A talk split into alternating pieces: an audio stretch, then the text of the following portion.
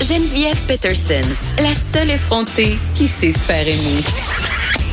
Jusqu'à 15, vous écoutez Les effrontés. Bon, on le sait, il va y avoir de la neige, il va y avoir l'hiver, et là, ça va être le rhume, la grippe, les infections respiratoires qui vont nous repogner. Et avec ça, évidemment, la ronde des salles d'attente dans les euh, cliniques médicales, les urgences. Et là, il y a une chronique de José Legault dans le journal de Montréal qui a fait beaucoup réagir le docteur Anne-Louise Perron qui travaille à l'urgence de Scoutimi parce que euh, madame euh, se plaignait de qu'il fallait pas être malade le dimanche au Québec. Bonjour, Anne-Louise Perron. Allô, Geneviève, comment ça va? Ça va très bien, mais toi, ça avait pas l'air d'aller bien vendredi quand tu as partagé la chronique de José Legault parce que, évidemment, tu es urgentologue et ça te fait réagir. Ça m'a rendu un petit peu émotif, effectivement.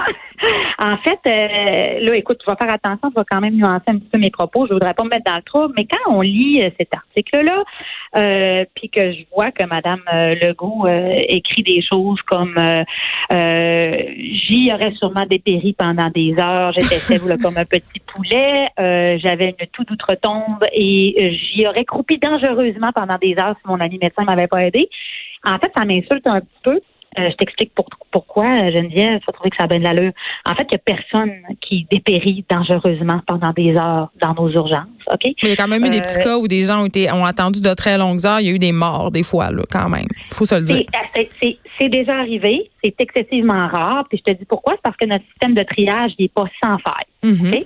Donc, ça se peut des fois que selon le... Tu sais, moi, mes, mes infarctus, mes ACV, euh, mes pneumonies sévères en choc septique, je les vois dans la minute. J'arrête de faire tout ce que je suis en train de faire, puis je m'en vais les voir parce que ces gens-là, ils ont des soins aigus qui nécessitent de voir un médecin rapidement.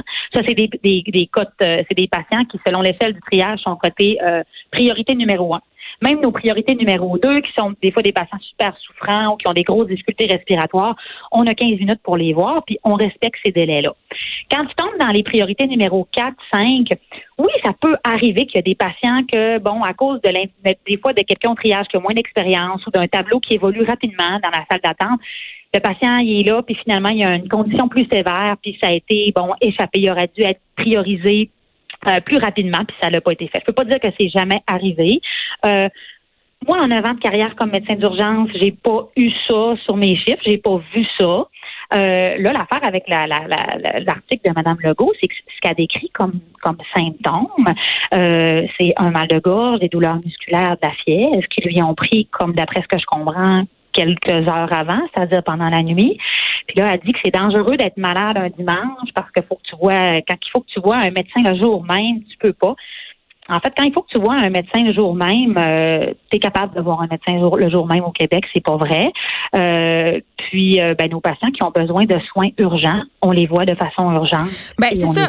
Parce que c'est quoi le. Je pense que c'est un problème de perception, docteur Perron, parce que là, Mme Legault semble souffrir d'une grippe. Là. On fera pas de diagnostic, là, mais ça, ça, ressemble à. En tout cas, les symptômes ressemblent à une grippe. Mais je l'ai pas vu. Mais, mais, c'est ça. Mais bon nombre de personnes, quand même, puis je peux les comprendre, là, ont pas de médecin de famille. On sont pas capables de se trouver une place dans son rendez-vous. Et là, ils se sentent très, très malades. Leur vie est pas en danger, c'est sûr, là, mais euh, le problème, c'est que ces gens-là se rendent à l'urgence? Pourquoi? Il y en a beaucoup dans votre salle d'attente, là, de ces gens-là. J'en ai des tonnes, surtout le lundi comme aujourd'hui. J'en ai des tonnes.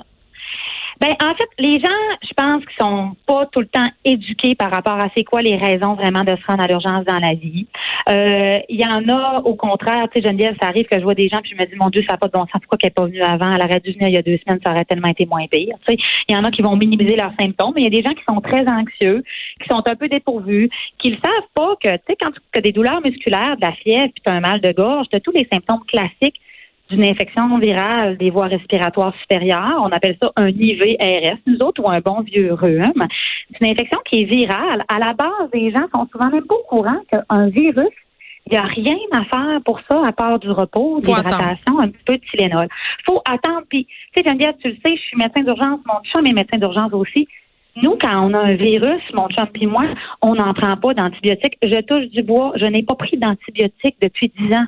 Puis je n'ai fait des infections parce que je n'ai des enfants maudits. Puis il y en a des virus qui passent chez nous. Il n'y en a pas de traitement pour ça.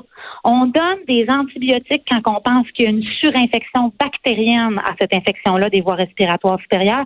Puis là, je te parle d'une complication genre une pneumonie. Chez un enfant, des fois, ça peut être une otite. Euh, ça peut être aussi euh, une bronchite avec euh, de la toux, des crassages jaunes, mais que ça dure depuis comme trois semaines. Tu sais, dans ce temps-là, je me dis, ben oui, ce monde-là, c'est ça, faut que je les vois, faut que je leur fasse une radiographie des poumons, m'assurer qu'ils n'ont pas de complications de pneumonie. Puis même une bronchite, quelqu'un qui tousse puis qui jaune depuis trois semaines, je vais lui donner des antibiotiques.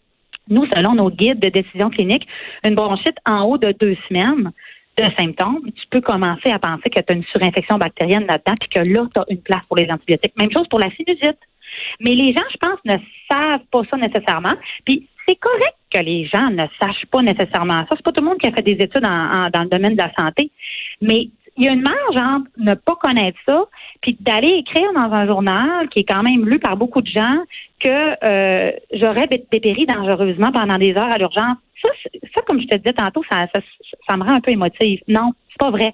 Puis tu sais, peut-être que Mme Legault a une maladie pulmonaire chronique, genre un emphysème sévère, puis qu'elle, dès qu'elle commence un rhume, même si c'est viral, ça se détériore très rapidement.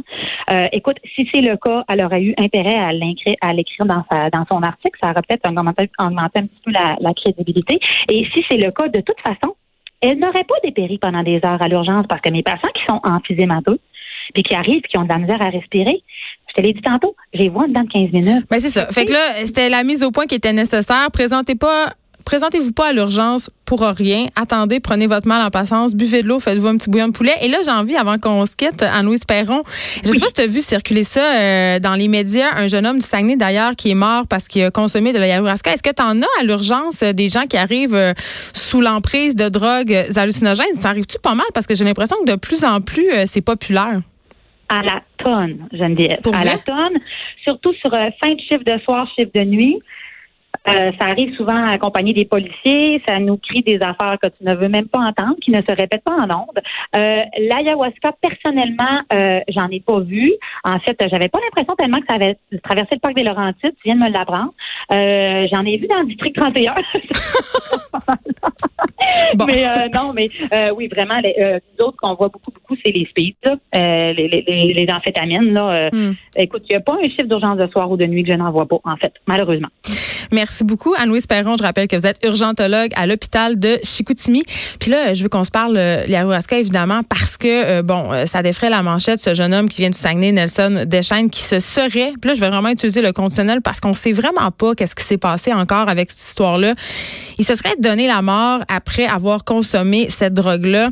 Et là, pour ceux qui savent pas c'est quoi euh, l'ayahuasca, là, c'est tout va bien, c'est normal que vous le sachiez pas. C'est pas une drogue qui est tant, tant, tant populaire, tant que ça. Euh, mais bon, écoutez, c'est une drogue qui est hallucinogène. On le dit, c'est comme un facilitateur, ok? Euh, C'est une drogue qui est comme qui était utilisée avant dans les anciennes civilisations pour euh, faire un rite de passage, si on veut. Tu allais en dehors du village, tu prenais cette affaire-là, tu hallucinais ton totem, puis tu revenais, tu étais un homme. Et là, ce jeune homme-là, originaire de Chicoutimi, qui est malheureusement décédé, Nelson Deschaines, lui travaillait depuis janvier au centre de retraite Rainforest Healing Center.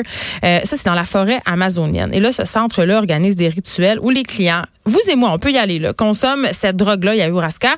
Euh, bon, cette substance qui est supposément curative, ça existe depuis des siècles, je vous l'ai dit. Euh, et là, qu'est-ce qu'il faisait? Ce gars-là, ben, il était accompagnateur, facilitateur. Donc, il avait comme tâche d'accompagner des clients. Et là, euh, un voyage comme ça, je vais juste le dire, là, ça coûte entre 1700 et 2500 dollars pour une retraite de 7 à 11 jours. Et là, c'est quoi le rôle de cette personne-là? C'était quoi le rôle de Nelson Deschaines? C'était d'aider les gens pendant leur trip de drogue à comprendre leurs émotions à comprendre ce qui leur arrive, euh, répondre aux besoins. Mais tu sais, c'est pas juste un soutien moral. Là. Il est là aussi pour leur tendre un saut pour vomir, parce qu'on va se le dire, quand tu prends l'ayahuasca, t'es malade la plupart du temps.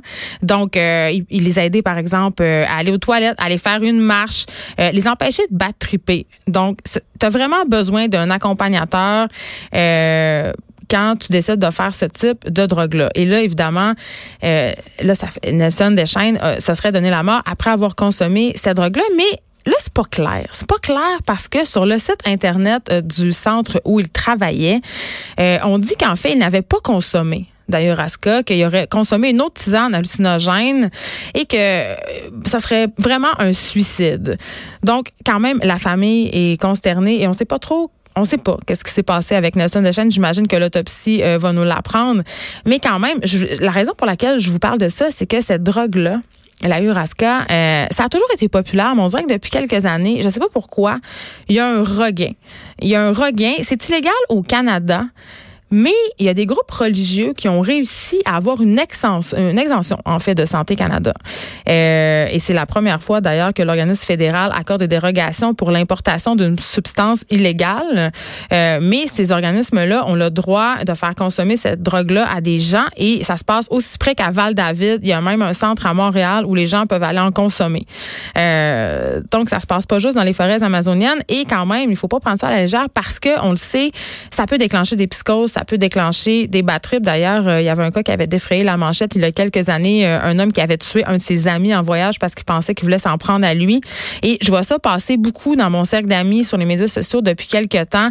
Vraiment, des gens qui ont envie de faire des trips d'ailleurs. Ça peut être vraiment le fun, mais ça peut aussi mal se terminer? En même temps, ce que je trouve déplorable dans ce type d'article-là, c'est que peut-être ça fait peur. Euh, ça finit pas toujours en suicide ou en meurtre là, quand tu prends euh, l'ayahuasca, surtout quand tu es bien accompagné. Mais ce qui est dommage, c'est comme dans le cas de toutes les drogues, de tous les psychotropes, si tu as déjà des tendances à développer, euh, je sais pas moi, de la schizophrénie, tout ça, ça peut accélérer, ça peut péricliter. Et ça, ben c'est vraiment dommage. Mais c'est un dossier qu'on va continuer à suivre pour vous, celui de Nelson Deschênes. Écrivaine.